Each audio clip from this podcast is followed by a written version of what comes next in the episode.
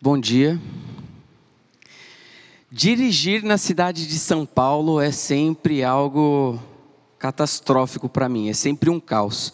E eu sei que existem lugares no Brasil que são piores do que o trânsito de lá. Mas ainda assim, se eu tenho que fazer alguma coisa, eu vou passear por lá, sempre voltando, eu fico com aquela sensação de um estresse por ter que enfrentar tudo aquilo. E às vezes essa viagem vale a pena.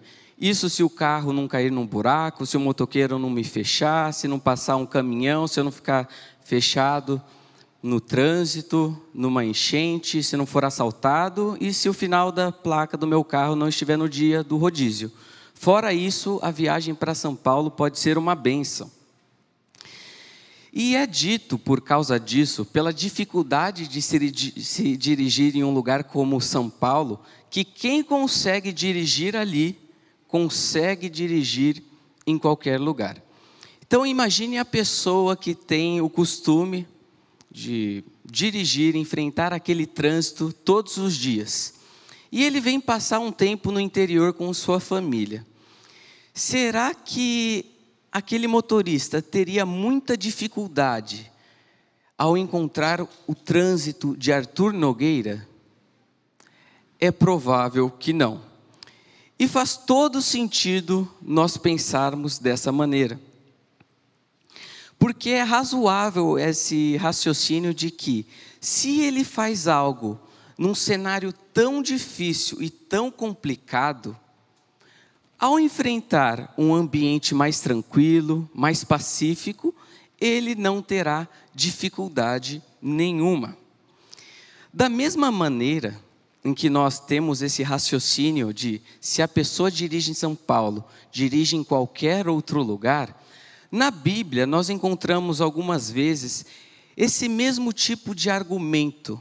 É o que a gente chama de argumento chama, é, do maior para o menor em que no momento em que a primeira sentença, ou seja, aquilo que é o mais difícil, mais complexo, quando aquilo é realizado, a conclusão lógica é que as coisas mais fáceis serão realizadas, não haverá dificuldade nenhuma. E um exemplo desse tipo de argumento, do maior para o menor, nós encontramos naquela passagem do Sermão da Montanha, Mateus 6, 25. Não andeis ansiosos pela vossa vida, quanto ao que haveis de comer ou beber, nem pelo vosso corpo, quanto ao que haveis de vestir. Aí preste atenção. Não é a vida mais do que o alimento, o corpo mais do que as vestes? Se a vida se o nosso corpo, ou seja, aquilo que é o mais difícil, o mais impossível de acontecer e existir, ainda assim acontece e é viabilizado por Deus, a manutenção dessa vida que é dada por Deus, ou seja, a, as coisas menores, elas certamente acontecerão. E por isso que nós não temos motivos para andarmos ansiosos Sendo que, se Deus cuida da nossa vida, do nosso corpo, Ele há de cuidar da manutenção. É muito mais fácil. E você acha que Ele não faria essas coisas menores, essas coisas mais fáceis? Eu pretendo ver com vocês hoje, nesse momento de ceia, que, da mesma maneira em que usamos esse argumento do maior para o menor, eu quero mostrar que a entrega do Filho de Deus em nosso favor, ou seja, aquilo que é maior, o mais difícil, o mais impossível, nos habilita ao desfrute de Deus e de suas bênçãos, ou seja, é aquele argumento menor. E para isso eu vou me utilizar do texto de Romanos 8, 32. Romanos, que é o livro da Bíblia considerado por muitos o melhor livro de todos. Mas em especial, dentro do livro de Romanos, o capítulo 8 tem um apreço especial por muitas pessoas. E dentro do melhor capítulo, do melhor livro da Bíblia, existe aquilo que é considerado o melhor versículo do capítulo 8. Ou seja, nós estamos lidando aqui com o que muitos consideram o suprassumo da Bíblia. E o texto diz assim: Aquele que não poupou o seu próprio filho, antes por todos nós o entregou. Deus não poupou o seu filho e ele fez isso em amor de nós. Deus, o Pai, ele não fez nada para aliviar as dores de seu filho, as limitações humanas, fome, sede, sono, cansaço. Deus não livrou seu filho de pessoas más, com intenções más, não colocou diante dele todo o cenário favorável e tudo acontecendo da melhor maneira e da maneira mais agradável, não livrou o seu, o seu filho de sofrimentos e nem mesmo livrou seu próprio filho da cruz. Para nós termos uma ideia do que, que está em jogo, o sentimento que há na entrega do pai no seu filho, eu penso que acontece muitas vezes em alguns acampamentos aqui da igreja, em que os pais têm que entregar os seus filhos aos cuidados de algum ministério, para passar ali três dias. E os pais ficam com o coração na mão, com o coração apertado, ao entregar o seu filho. Isso porque eles estão em um ambiente saudável, confortável, com uma estrutura razoável, com uma boa alimentação, com relacionamentos legais, aprendendo da palavra de Deus, fazendo amizades cristãs. E ainda assim, os pais ficam com o coração apertado ao entregar o seu filho para um ambiente tão agradável como esse. Por outro lado, Deus, o Pai, não poupou o seu filho. Ele não enviou Jesus para uma colônia de férias, ele entregou o seu bem maior ao homem. E somente se isso tivesse acontecido, a entrega do Filho de Deus ao mundo, é que nós teríamos alguma esperança. E é pensando nisso que Blaise Pascal diz: a encarnação mostra ao homem a grandeza de sua miséria, pela grandeza do remédio que se fez necessário. Então nós vemos aqui a encarnação do Filho de Deus, mas também a sua vida santa, a sua morte, e ressurreição. Somente se isso tivesse acontecido é que nós teríamos alguma expectativa, alguma esperança na nossa vida. E ele foi entregue a uma execução penal. Novamente, não foi uma colônia de férias para passar um bom tempo aqui na terra, ensinando bons costumes para os homens. Ele foi entregue para que uma execução penal fosse feita. E ao contrário daquele juiz que dá uma sentença para a pessoa que de fato merece e pode dormir tranquilamente, Deus estava sentenciando a nossa culpa em alguém inocente. E nós temos uma ideia dessa execução penal, essa entrega do Filho de Deus que nós lemos, aquele que não poupou o seu próprio filho, antes por todos nós o entregou. Lá em Romanos 4, 25, o qual foi entregue por causa das nossas transgressões. Eu ouvi do Fernando Leite um tempo atrás uma ilustração que ele contou ter ouvido de um pastor. Ele não revelou quem era, e aquela própria pessoa que havia dito, contado a experiência, pediu que a sua identidade não fosse revelada. Mas a história era a seguinte: Na casa daquele homem, na disciplina de seus filhos, eles tinham graus diferentes de punição. Dependendo daquilo que o filho tivesse feito, era a punição número um, número dois, ou a mais severa, a número três. E aconteceu que em um dia, seu filho comete alguma coisa que ele é alvo da disciplina mais severa. E nisso, os pais vão com o filho para um quarto, e ali ele conversa falando que o que ele fez era errado, e de acordo com aquilo que havia sido estipulado, ele deveria ser alvo da maior punição. O filho compreende isso e sabe que ele merece apanhar. Mas naquele momento acontece uma coisa interessante, que o pai vira para o filho e diz: A surra precisa ser dada, mas eu vou apanhar no seu lugar. Então, a cinta é entregue para a mãe, que desce a vara em seu marido. Eu sei que muitas esposas gostariam de ter essa experiência neste dia. Mas eu conto essa história não para você fazer uma teologia em cima da ilustração, porque alguns podem falar, não, mas foi o filho que foi entregue, não o pai.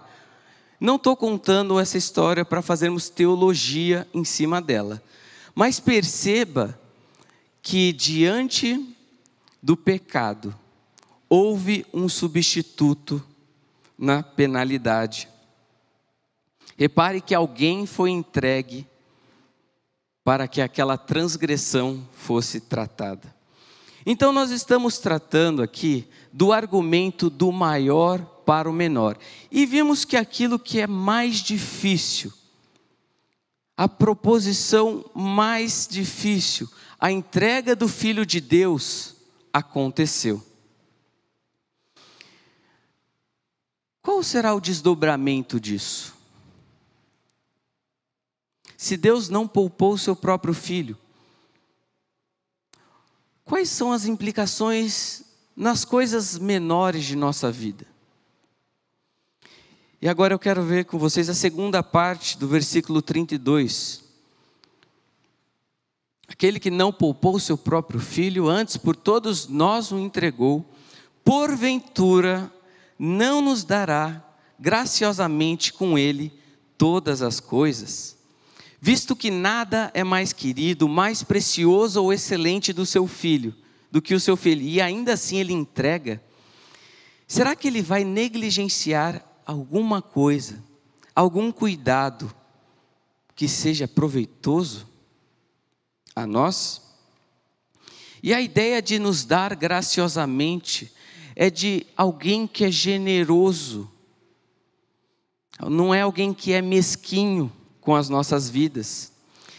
E não há uma razão para nós limitarmos essas bênçãos de Deus, o cuidado de Deus, a generosidade de Deus, somente às coisas espirituais. É claro, nós podemos falar algumas dessas bênçãos espirituais que vêm junto com a nossa conversão.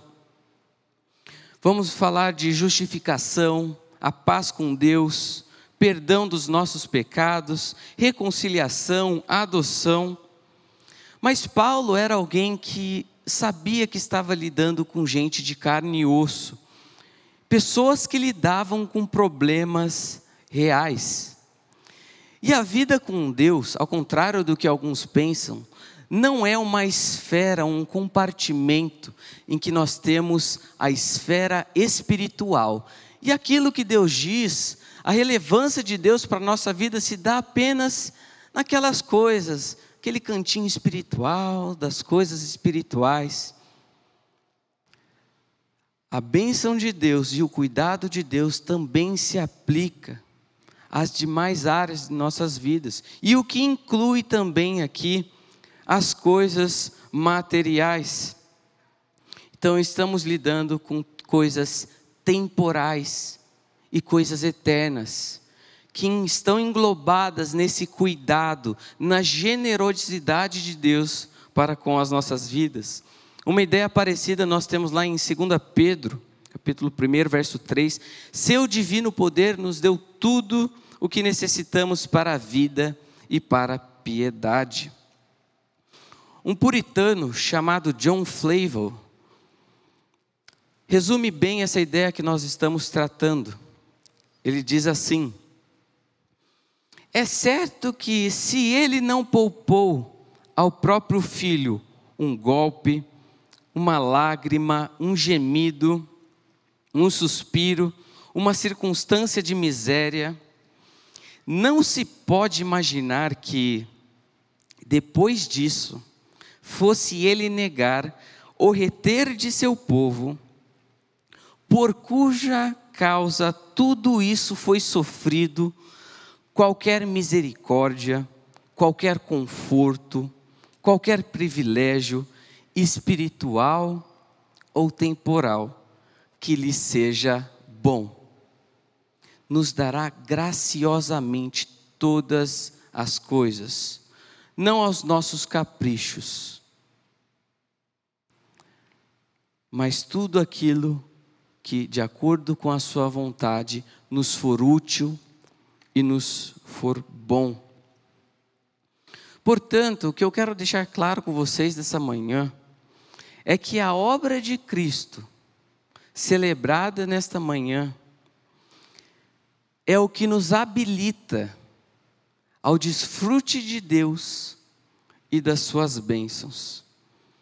Então, Vamos louvar a esse Deus, porque Ele já resolveu o nosso maior problema.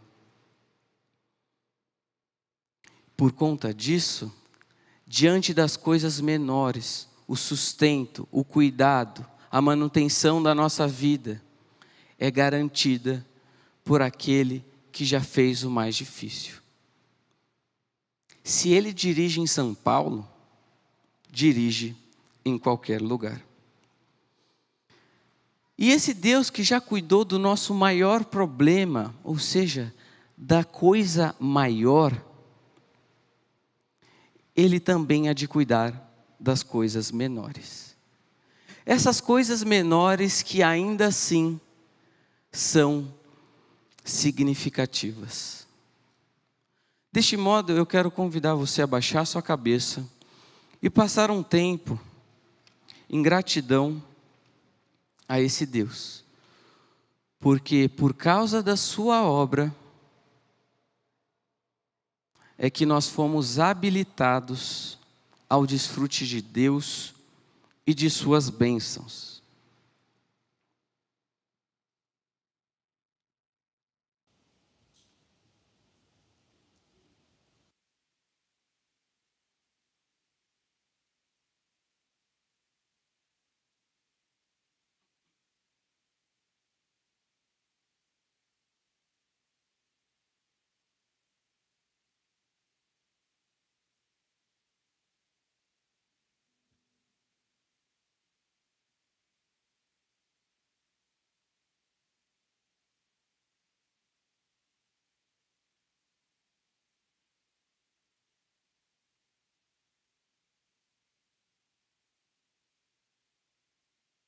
Obrigado, Senhor, porque já foi feito aquilo que era o mais difícil. Obrigado porque o Senhor não poupou o seu próprio filho, mas entregou a todos nós. E por isso nós podemos desfrutar do seu cuidado e de suas bênçãos. Queremos nesse momento demonstrar e expressar a nossa gratidão ao Senhor pelo seu cuidado constante e garantido por tua obra na cruz. É assim que eu oro, em nome de Jesus. Amém. Neste momento você já pode pegar o seu pão e o seu cálice.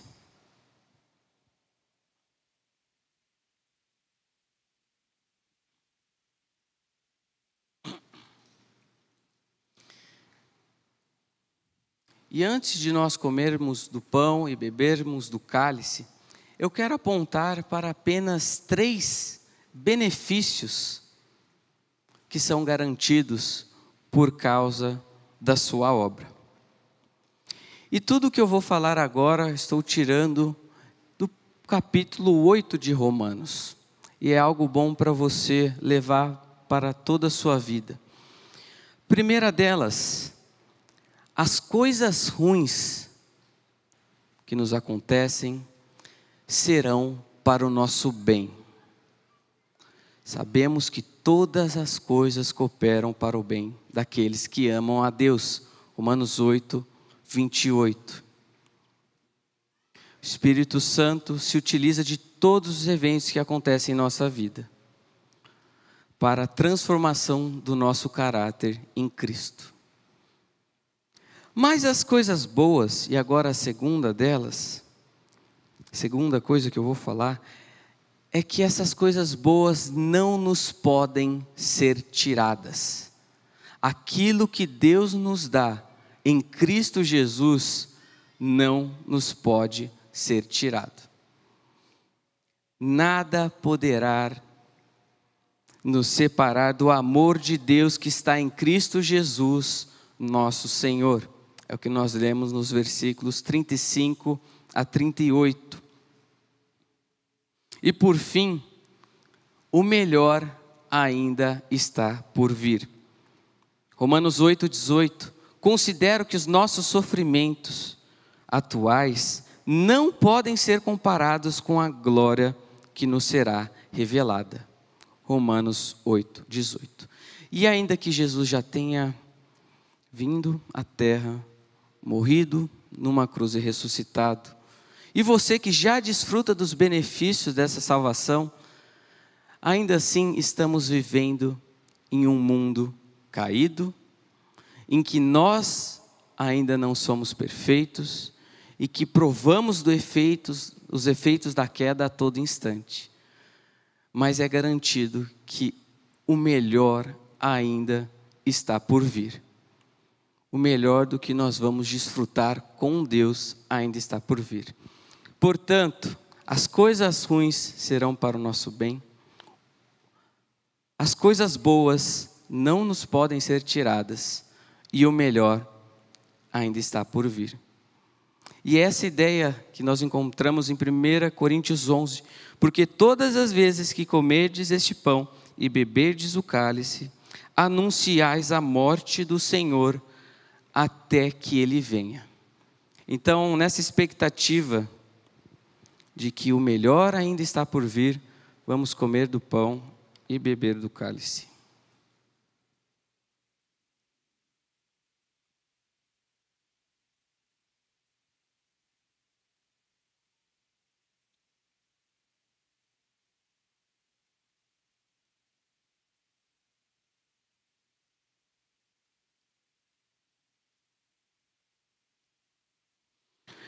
Obrigado, Senhor, por todos os seus benefícios em que o Senhor nos tornou habilitados para desfrutar e também do próprio relacionamento com o Senhor, garantidos por tua obra. Não nos deixe esquecer disso e que essas verdades estejam em nosso coração hoje para todos os nossos dias aqui na terra. Em nome de Jesus, amém.